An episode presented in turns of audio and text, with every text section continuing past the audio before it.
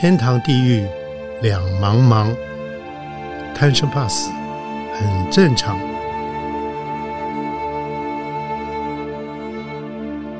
欢迎收听由点灯文化基金会所制作的《点灯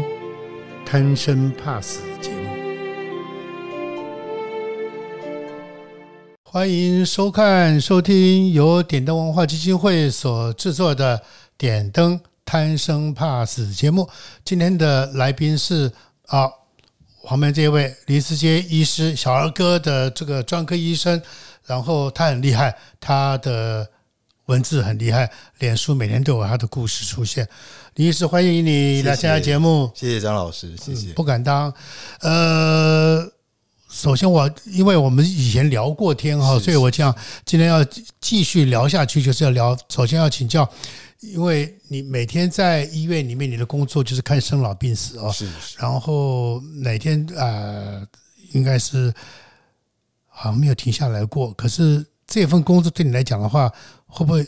有点沉重？嗯嗯那你如何来抒发这个因为这工作的时候带给你的压力？是的，呃，对，你要知道，我们医院的医生啊，就像一个容器一样，嗯就是人家就好像把他心里面那种苦苦痛、啊，向你倾诉，都倒给你。对，都倒给我们。嗯对，那所以我们我们防止我们现在医医疗系统在防止这件事情的方式是把它细分科。就是嗯。把它细分的越细越好，然后就是个细分科，就是现在也是一个医疗体系要走的一个不是很好的一个方向，就是大家都把它分得太细了。啊，反而更对，细。所以每个人来，有时候他会很怕挂错科了，他就是不太知道他要看哪一个，到底看哪一个对，啊。是我们缺乏一种医生好像缺乏一个呃全人医疗的视野，就是都是重的，没有对我们走得太进去了，就是没有办法退下来看说这个人到底长得怎么样，嗯嗯嗯然后他是不是有其他的问题，哦，就常常都会只看自己会的专科，所以这些状况会增加很多压力哈，就是还有加上。医疗人力的问题，最近应该很清楚的，就是医疗的像护理师首先发生问题，现在但是现在像很大量对大家都是逃逸的比进来的多，就是呃给他训练好了，教育了，然后他不选择走这个，啊甚至到了我我私下统计，大概三四成的医生啊，医学生，嗯，也是跟我讲，他毕业不一定要做医生，这样子啊，对，所以他可能有他觉得他自己的当代这个这一代的嘛，这一代的那种价值观了，哈，嗯改变了。就是改变了，对，所以我们呃就是有这个机会啊，我们就是来想，就是来来来描述一下，嗯，我认为心目这种古老的是。那种比较美好的医生的那种医病关系是怎么样，我觉得蛮好的，而且。就像就那老师讲的，其实就是有压力，好，就是为因为为什么病人想我们医生想逃，就是逃避。想逃避呢，我不要那个压力我也不要。那个压力。嗯那其实有一句话是说，其实苦难本身哈，其实不是呃，真的是只有痛苦而嗯已，它相对也会带来一点那种很很很美的感觉。就是嗯我我可能觉得是因为有爱吧，就是就是你对病人有一份嗯爱，是因为病人会信任你。是对，我觉得那个呃，慢慢我从这种呃呃这种多年的行医来就，我发现说，其实我承受的越多，哦，我只听到的越多，我后来发现我可以给出来的就越多。啊，对，反正要是一个他不跟你讲什么，然后你也是跟他公事公办，然后若即若离的关系是是。没有什么没有太大意义的，就是你可能会觉得。或许是一份工作吧，可是是我觉得医疗永远都远远远超越这个。是。这是我我是要一直在灌输我们下一代说，有一些东西不是数字，嗯哎，就是那种 对，去验验个血回来，看数字讲，对其实数字讲完话，是哦没错。开个药走了这样子。我们常常哦会开始在依赖很多的机器给我们的数字，没错那事实上最重要的见解应该还是那个信任，没错，就是关系是信任的，然后病人会觉得他找到了他的医生，嗯。而不是一个会看病的医生，那就是会找到他心心有归属感的医生。那这样这种医病关系才会才会稳固，而且这样的稳固也会救赎医生自己，他会对管过才让医生觉得这个工作是非常有意义的，因为我们收到一张小卡片，或者收到病人一篮水果自己种的哈，对。那其实都远比我们对不对？就远比我们得到的薪水，对拿或者是说这个什么奖费用，金啊什么之类对，其的，实我说真的，我这辈子得很多奖，啊然后很多的医院给我的奖赏，那其实都远不如那种病人的一个赞赞美或者是是，一种肯定。然。后医生我好了哈，是啊，所以我常常写在我的书里面，是啊。也就是这些 moment，就是这种是。这种这种时刻，常常是我觉得做医生的特权，是。因为你在帮忙人嘛。没错，所以我我想，我爸以前就跟我说了，嗯。不要你我不知道你要做什么，但是我希望你能帮助别人。真的哦，所以这是一个，我告诉年轻人说，这是一个非常中南捷径，其实它是很快、很容易，你就可以去上手嗯啊。只要你花点时间，不要有时间的紧迫感，然后好好了解你眼前这个病人，嗯，那个压力就会变得很少。就像林医师讲了，现在很多大家这个嗯怎么说呢？因为分的科别越来越细，所以说去看病可能就是，而且一等要医生一看看几十个人，所以他没有时间跟你了解这病人到底怎么回事是，是就开药你就可以走了。可是那医病关系就变成反而会很紧张哦，所以以前那种。人心人数好像慢慢离我们越来越远了哈。我想这个就像您讲了，可能不只是针对病人，可能对医生本人来讲，可能都是一种剥削跟一种无奈，是，对不对哦？所以那您很棒，是因为您在脸书上，您每天一篇文章出来，你讲的故事可能是你跟你自己有关，可能是你病人发生的事情，然后那个文字其实是非常有疗愈。我想，不然对您有疗疗愈，对于这个您的连友来讲，甚至于有过病痛的人来讲，可能都是很很重要的一个疗愈的一个环节出现哦。可是我也很好奇耶，哪那么多故事可以写？可是你一篇一篇写出来都好精彩，是难道没有发生好过？我今天好我不知道写什么了。好的。那这个老师这个话真的是非常打中我的心，因为啊我在呃，其实我也是学术中人啊，嗯因为我我前前半生其实都是跟跟着医院的其他医师一样，就是嗯嗯你知道我们那个梅约里，我们一我美国一个梅约诊所很有名的梅约诊所，它的信条是病人呃病以病人的呃为优先，所有事情都是以病人。但是我们现在很多台湾的医学院跟医院，他们的这个信条是以研究病人为优先。哦，就是研究反而比较，嗯研究放在前面哎，很反而冰冷哎，很冰冷，就是研究它的内容，研究它的这些科学的部分，而把心灵的需求把它放到后面去了。所以这是一个趋势，也是功利的下面的没办法的一个情形。那我呢，在五十岁以后，我觉得稍微有点跳脱这个东西，因为我觉得刚好跟你讲过，就是我们我们这样子一个日复一日的这种呃呃重复的一些呃这种看病看病压力的，会造成一些我们体内的皮质醇的上升。啊啊啊！那所以我看到很多这种呃生病的病人、生病的医生，就是我们叫受伤的医者哈。啊我看的太多了，所以我很怕成为下一个，甚至我已经成为过了。所以我曾在呃救赎自己的过程中，我知道有时候你要跳脱这个东西，找到自己的房间、自己的空间，然后来思索怎么办嘛。所以我那个时候我就告诉我自己，每天要写下三件事情，嗯啊啊！你觉得你很喜欢，然后你做的很好的是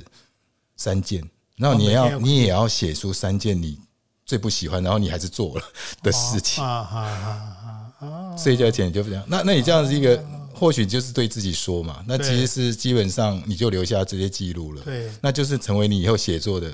的内容。啊！对，有时候你从这些东西去引申啊，我我看了真的有时候我会哈哈大笑，嗯嗯，因为我那时候热衷投稿，你知道吗？啊，那种论文的投稿通常是评审回来，期刊的评审回来会有四个反应。嗯，第一个反应拒绝你，就是完全然的拒绝，就是你不用投了，我们就是不要啊不要你而且通常都来得很快，啊，不用了，很不快不用了，回不要你这个稿件。那第二个是说。是可以勉为接受，但是要大幅度的修改哦，就是你觉得你看到也累，就是哇，那修改了那么多，他批评的那么难听，对。然后他你要委曲求全的去改它，啊啊啊然后第三个条件是小幅度啊，我们可以接受，但你要改一点东西啊啊啊。啊！然后第四个就是没问题，我们立刻收了哦，你全然全然接受你。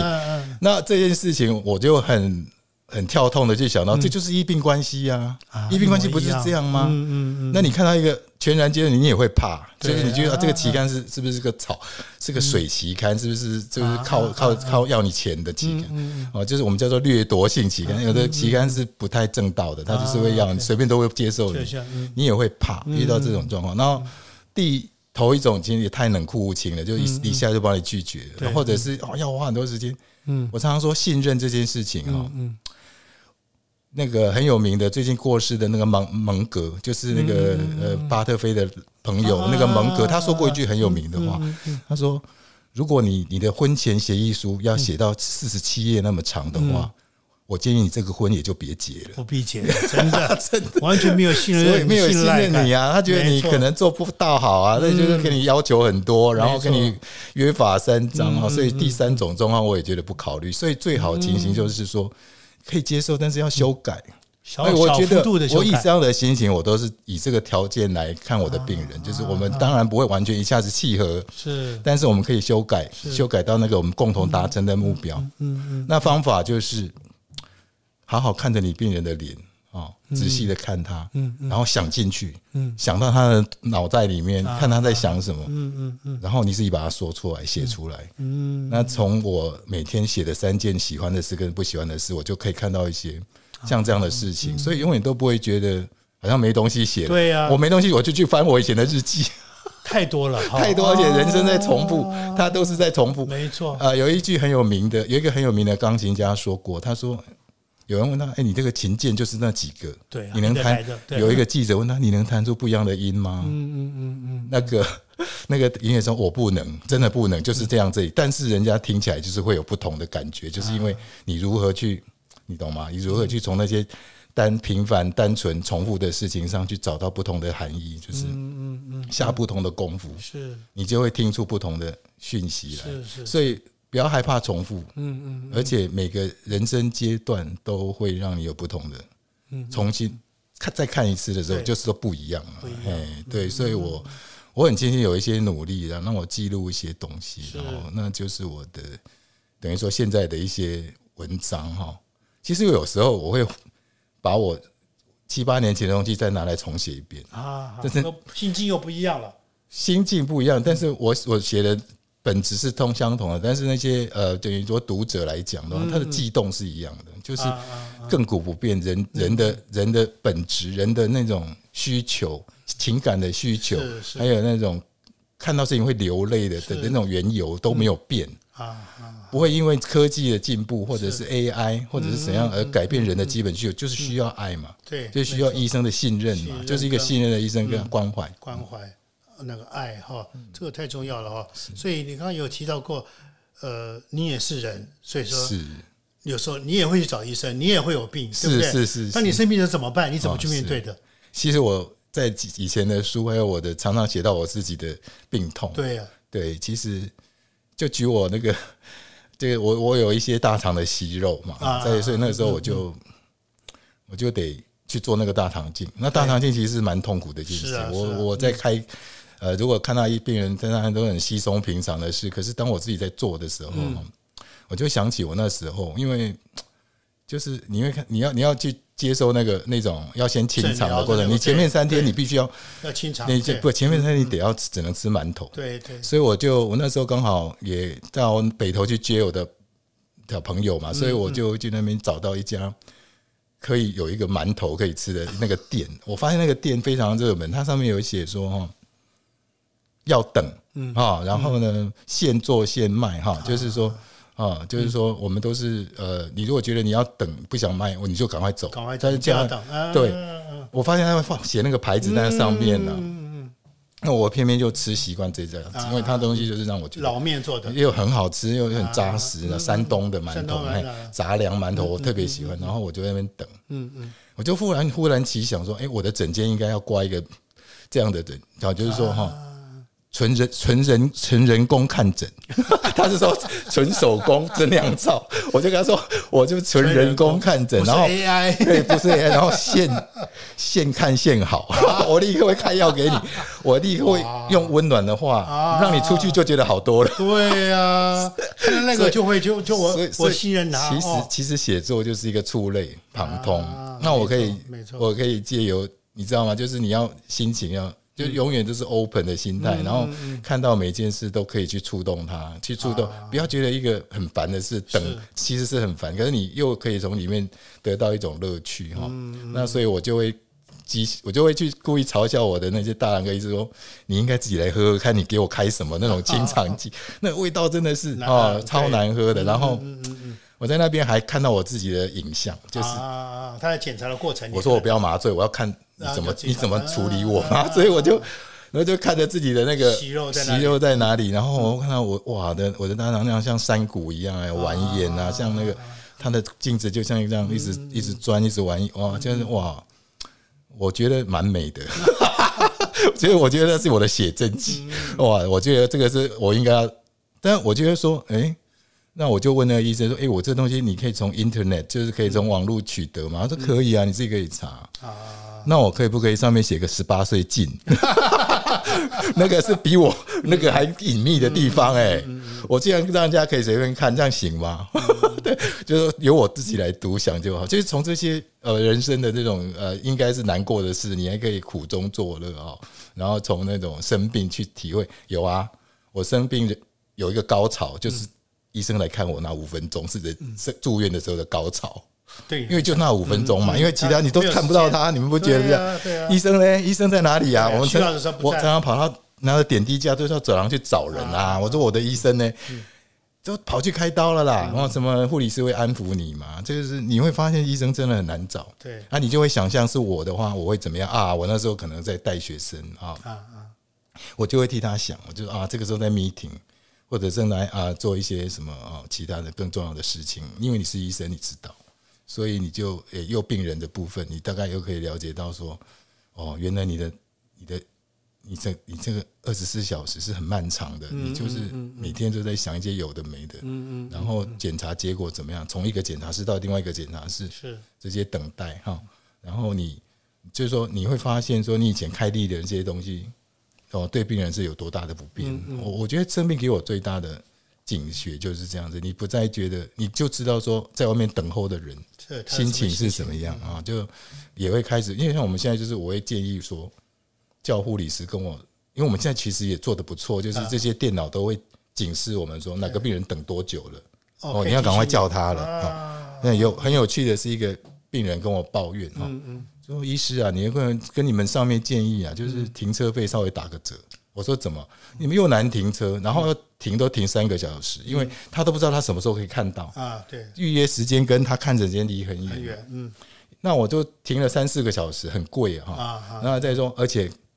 其实我只看三分钟而已。啊，真的你看我三分钟，然后我停车三小时，啊，看能不能打个折，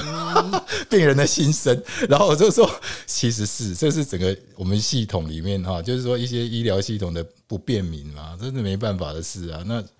你那就是我们这病人一有病就看大医院了，他就会觉得就急着就冲进来到我们这边就比较安心。然后，然后啊、呃你带你当一个医生哦，你有会听到这种会嘿，会吗抱？怨啊哎，对你，那那那我们的意思是说，其实也去睁开你的耳朵，嗯，当开你眼睛去去去容忍，去去接受这样的一些讯息，是是这些往往都是我们的一些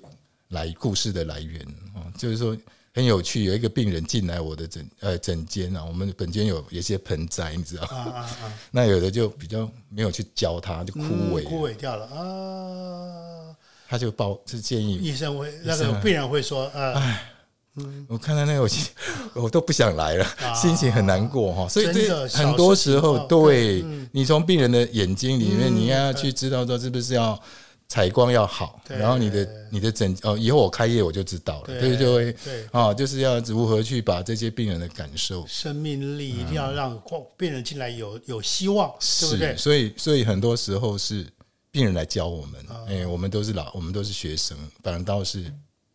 医病人是老师，然后他用他的身体教我们。对哦像最极端的应该就是大体老师嘛，就是我们的，然。嘿，就是他们愿意用身体，对，最后的呃把那个捐出来，然后对，然后我们的。我们站在医的医生的角度，其实是不是每一件每个病都可以治愈的，就是我们只能有的时候就是陪着他对陪伴，然后呃听他讲，让他讲啊，适时的沉默。比如说有时候他讲到一半就呃哽气哽哽咽咽，这个时候不是急着就要干嘛啊要要接话，要填补空白，不是的，重点是反而你要适时的沉默，就是沉默也是一种治疗，对。就是你跟他在一起去共感那个那个时刻。但是你想想看，如果我们是一个没有这样的一个感素养的医生呢，他就是很急的去我的你的时间到了。我的时间很宝贵，你的时间到了，你出去哭。啊你要哭，你出去哭，哦，类似这样的一种，就是医生的角度嘛家就觉得我要赶快看完，对嗯对，然后所以，所以我觉得这些都是你必须要去用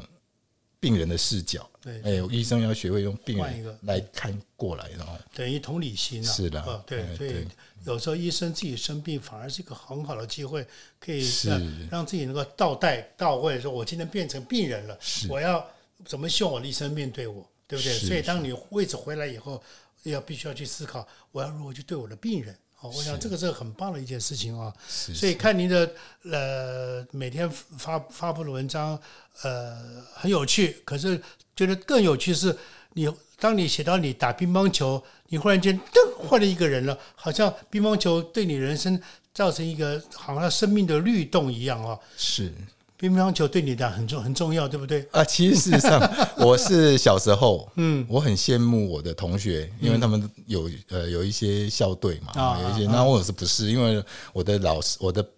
爸妈都会告诫我说，嗯，你不要去参加那个。我本来想要去打那个啊，，呃不过他要额外的训练，然后可能就是花很多时间让。你好好念书。对对对对对对对，大家都想要一些稳，那你知道家长的心情，那我也是蛮听话的，所以我就一直把这种爱好啊，一直一直呃压抑压抑到大学，大学我就开始了。然后那个时候，对，刚好有几个学长对我不错啊，呃他们都是科班出身，然后就把我带着这样子打球，献立这样的兴趣，然后所以其实现在在我在诊间，我也会问我的小那些小朋友，其实打乒乓球不少哎、就是嘿，现在就好多了啦嗯。大家都知道要均衡发展。对，嗯，那你说打球对我来讲啊，其实就是一个呃，我觉得它是一个很好的一种，就像刚刚呃老师讲到文思主赛的时啊候，你去就是要去去打去运动，啊要跑到地啊方别的地方去动一动对，离开现有的环境。那乒乓球，因为你越打会熟练嘛，你就会知道这一个门这一门技巧。所以你知道吗？我脸书上最热门的文章是来自于我写凌云乳，就是那个 我写的哦凌云哇，现在不得了，我写的凌云乳哦就是我们台湾之光那个，最近常常发光啊。我写了他怎么打球的方式，用我的观察，用我对桌球的理解去写他。结果有上万个呃这些粉丝呢，就觉得来按赞倪医师你应该去当球评啊，你怎么在这里？然后我就觉得，就是其实虽然不同的呃领域啊，但是我觉得观察的角度都是一样的。嗯其实你对，就是你在观察事物，跟呃，看上一个画家，或者你是一个作家，或者甚至我们就是医生啊，我们不敢说是作家，但是。我们的观观观物、观察能力那些东西的培养，其实都是一致的。就是我在看林云儒打球之后，我就把一五一十的把那袋子拿出来，然后慢动作这样一个就一个是看，然后以我的哎对一个的理解，然后用一些。隐喻吧，就是说，呃，他那个球就看进去那个桌面那么用力，然后你你感觉就是啊、你慢慢写，慢慢写，你那些隐喻啊，那些比较特殊的比喻出来，就会让人觉得哦，你好像在写武侠小说，就是这个也是个慢慢的训练的。哎我觉得我慢慢在这方面呃会觉得得心应手的原因，也是因为会去因为桌球的关系，因为打桌球，就因为你有有攻有有手嘛，对不对？对对所以相对的也是有时候人家说弃一泻一泻千里，本来可以打了，可以去可以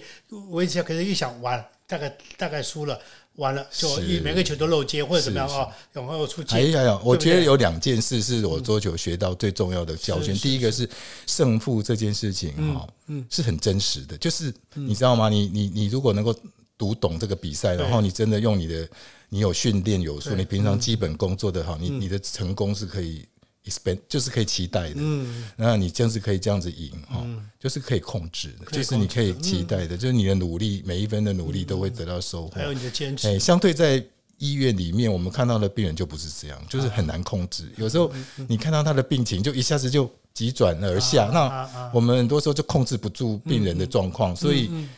我需要在人生找到一个可以控制的东西，所以桌球对我非常重要。很重因为要。我看得懂它，我可以我可以进步，我可以因为练了再多练一点，我就进步了，可以看到那个进步，这个很重要的。而且那种胜利呀、老实讲超有 feel 的，真的哦，嘿，因为那是真的。你要你知道 你在医院或在社会，你看到很多人的成功，你会觉得嗯。好像是锦上添花，或者是他就是应有的，他生来就是就就可以就可以有了嘛。所以对他来讲，他不要努力，好像他不要努力对脱脱手。我们看到太多这样的例子，那但是在打球的时候，你是每一滴汗、每一滴血是自己流的，就是自己这样拼过来，嗯。就像很多像那我在前半生的那些奋斗一样，就是努力写论文、努力升等、努力让自己让别人看见哦，这些过程的心态都是。这是真正的胜负哦，那你会觉得这个 feel 很好，是。也是为了这个，然后去努力。可是反过头来，到了一个时间点之后，我会发现一切的呃，很像梦幻泡影一样。所以你越追求的东西，其实越抓不到。对，然后其实你没有这种这种欲望是没有止境的，是。就是你今天得到一个东西，你下次还是会想要再找更刺激的来。没错，所以会变成说，我们这样反过来想过，追求内心嗯内心的那种感觉。所以我打桌球现在也比较安静了，就是以前会呐喊，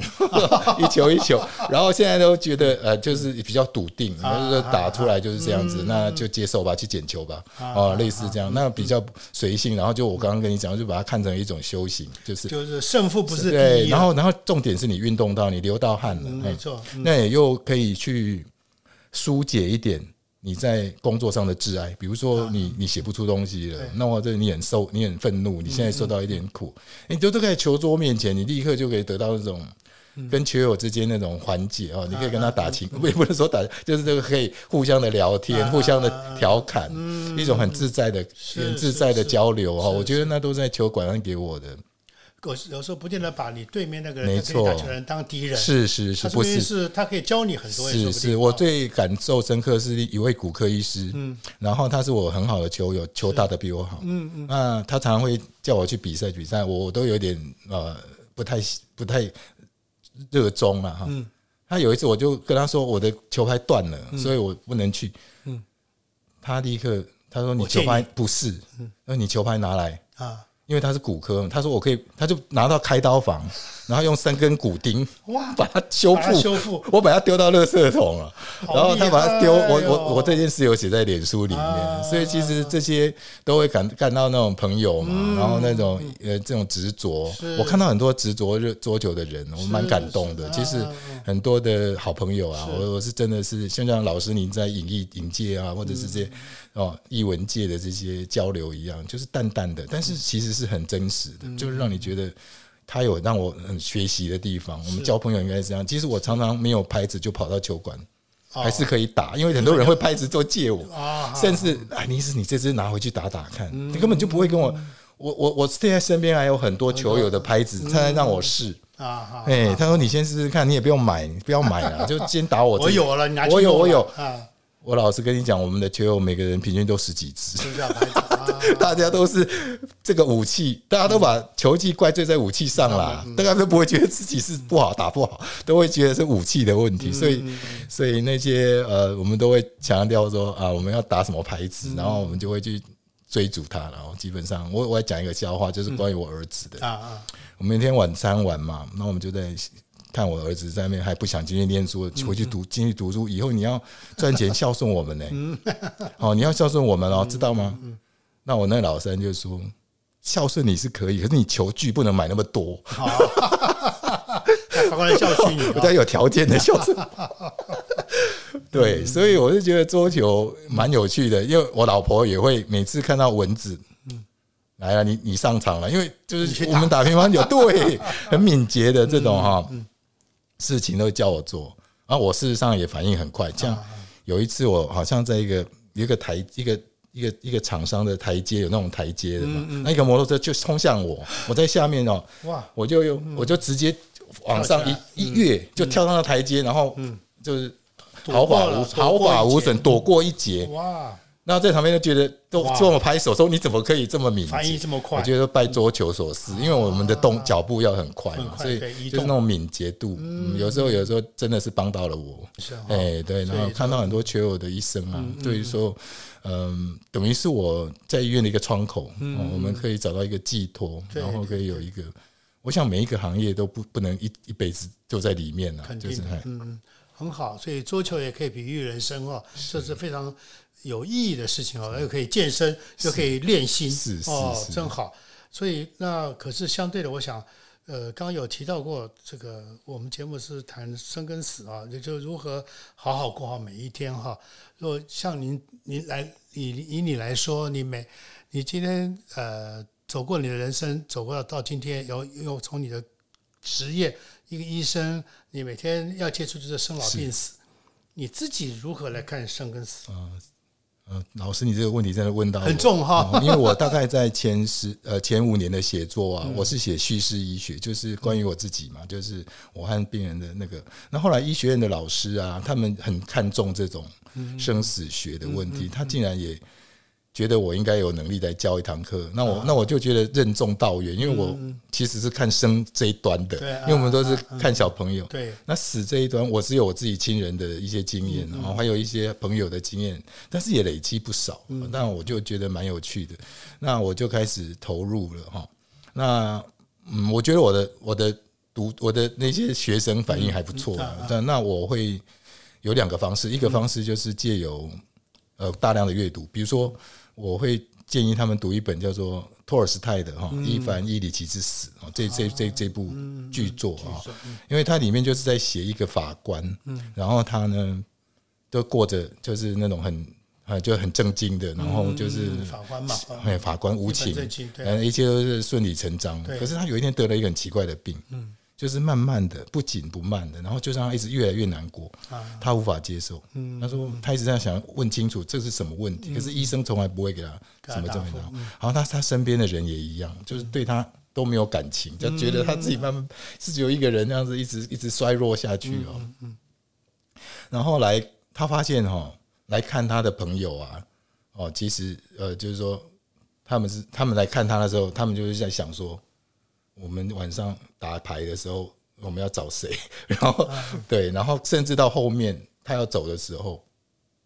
他们想的是，哎、他这个人他走了以后，他的职位是谁来代理？谁来接，啊，啊他这个人接了以后，啊，另外那个职位空出来又是谁来接？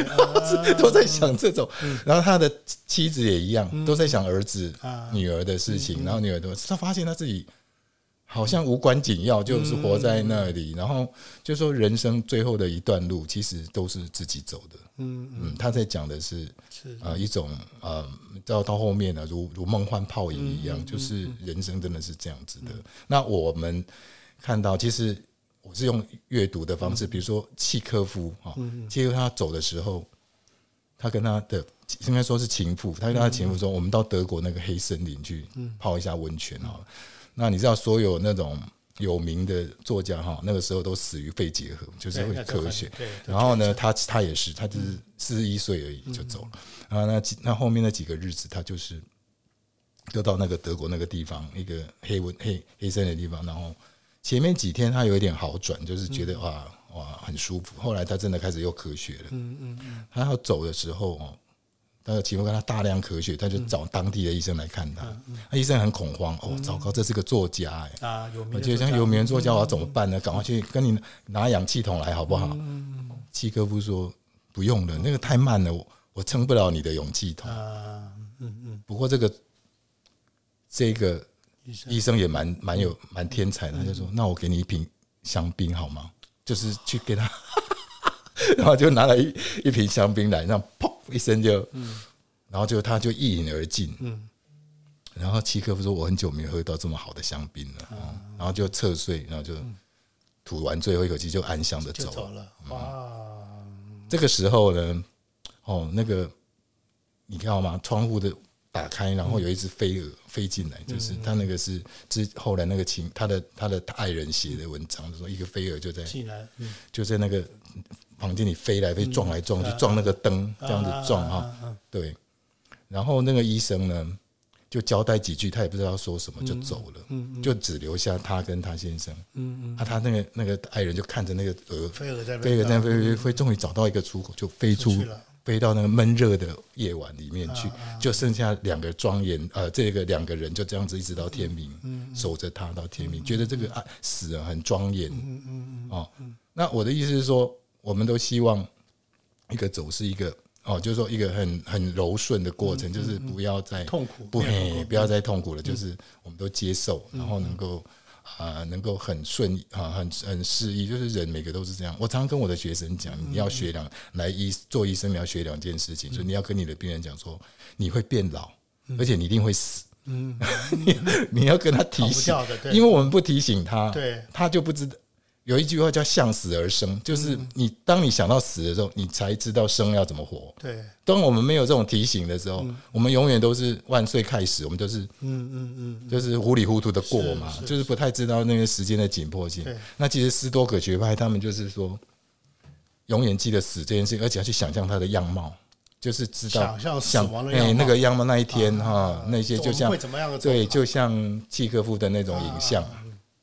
怎么样的走法。哦，然后好美哦，有冰箱，喝完就走对对对对，他他，我们可以去想象一下，我们要怎么样把我们的哦，所以我常常在想说，我前半生写那些增添自己的履历表，一直写论文、CV、履历表，重点是墓志铭嘛，重点是你要人家怎么看你啊？对，这个人做过什么事？哦，这个人他曾经是人家心里面。你的葬礼的时候，有没有人会来真心来向你鞠个躬？嗯嗯哦。不是强迫的，是真的要来，真心实意。是是，是我在医院学到的，就是我我也把一些啊，就是我个人的观察嘛，然后也会觉得说，哦，真的是应该要记住死亡的样貌，然后呢，提醒自己说，余生不多了哈，该做都要去做。我我觉得我最感动的是，呃，有一个渐冻症的患患者哈，你知道那种就是一一被诊断就是两年到五年了，他是慢慢。他最糟糕的是完全没有治疗的方式，就是这样肌肉。可是脑袋很清楚。对，那眼睛也很清楚。是啊，他都是一直眼睁睁的看着一直失落一些东西。对，死亡越来越近。那刚好就发生在一个 CEO 身上，一个非常完，他通常也很特别。嗯上造化弄人，就是弄在那些很成功的人。是啊，经常会。他经常会，然后他是个总裁嘛，那就无法接受啊。他就说，我刚刚讲的，他就是说哈。他一开始就都不信嘛，他就是他很多钱，他就他说前两年他把他的积蓄都花完了，因为他要寻求有治病的方式。啊，都去试。推拿啦，什么香灰啦，什么的，所有的什么什么天母娘娘都来，都来了，他都用过了，都用过，他知道这些都是骗人的，但是他后面他就投身于这种渐冻子的研究，有点像那个呃美国的那个那个。巴基森症那个、那个、那个、那个，回到未来那个，哦，那个也是一样，他就是想要找到这种解药嘛。他后来的学生都弄到这件事情上面，然后刚开始呢，没有人敢告诉他这个病。他说：“你这个病哦，要不是就好了，要不是就这个病，因为没有没药可救。”对啊，那个医生就就会跟他说，说了有一个终于有个医生跟他坦诚了，就说你是这个病。嗯嗯，他就说：“那我是不是快死了？”他以为这句话是一个情绪的缓解剂，就是哇很好笑哦，但是其实就冻结，整个空气就冻结在那里，就是说没有话好讲，怎么那么沉重？整个空气就开始沉重起来。然后医生就让他住院呐，他就叫住院复查，看有没有什么问题可以来解决的。查了半天，后来哎，他发现他抽血有一个指数哦，这个肿瘤的指数有偏高。哎，恭喜你！大家都他的群组里面所有人都恭喜他。哎，原来你是得一个癌症啊！哦，癌症好，癌症好，比癌症比好，比还有的救。然后结果也是一场泡，就是一种空欢喜。后来那个又又又又阳又阴性了，就又好了。然后他又是还是回还是回到原来那种无救的情形。他讲一句话，他说那一天看完那个诊，在等电梯的时候，他发现他等无法的，他要去走楼梯。他说我要去走楼梯，他不要等了。嗯。一个连电梯都不等的人，现在要等死，你这样啊？他就 就是这种，你知道人的那种啊，他在那种特殊的环境、很封闭又无助的环境下面的一些，他跟他以跟他原来的事情的隔绝感，一种生活被截成两段的嗯这种感觉，就是我们会去面对的。所以我常常叫学生呢，一定要去知道这种人生，呃，就是不要只有看这些药，好，看这些处方，看这些 data，看这些数据，而是去看这些比较错综复杂的人性需求了。是嗯，对，是，所以我想今天跟林医医师聊这么多，我想大家应该可以感觉得出来，就是呃，在他身上我们可以看到。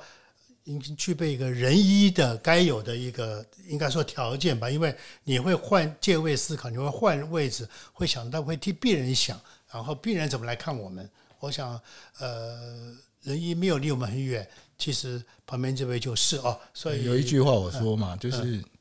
生命千疮百孔，可是其实天堂就在身旁，你应该可以去这个哦，嗯。接受就是在在这桌上你可以拿到的东西，东西。我们很多东西都忽略了，略就是就会反而去追求一些哦，就是无法掌握的，对。很遥远的。对嗯，很也是触手可及的东西可以。其实就就像这个律师讲的，其实幸福就在你身边，可是如何去看到它，然后去拿到它，而不是呃很渺茫的对啊，对。如梦幻泡影啊，对如一一如电。一，如电如什么 哎《金刚经》最后那几句，对对，我想今天跟林医师聊完这么多，我想呃，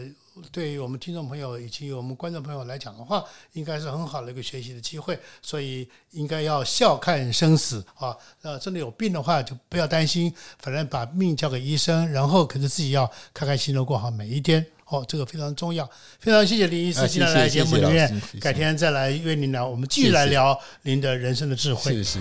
谢谢谢谢。